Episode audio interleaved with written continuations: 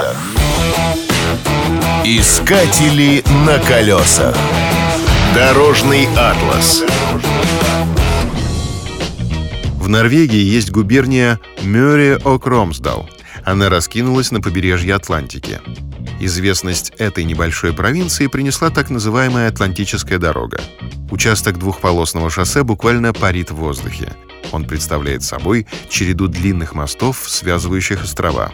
За необычное инженерное решение дорога получила титул «Строение века Норвегии».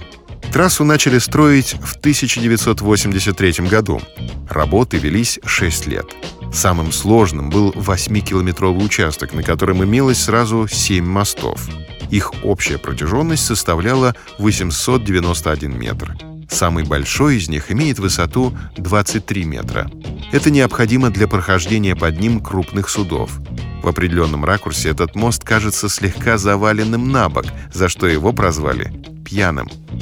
Первые 10 лет проезд по дороге был платным, и только в 1999 году плату отменили.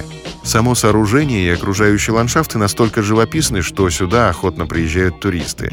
Специально для них оборудовали четыре застекленных смотровых площадки с парковками. Сегодня нет отбоя от желающих посмотреть на китов, половить рыбу со специальных помостов и сделать эффектное фото.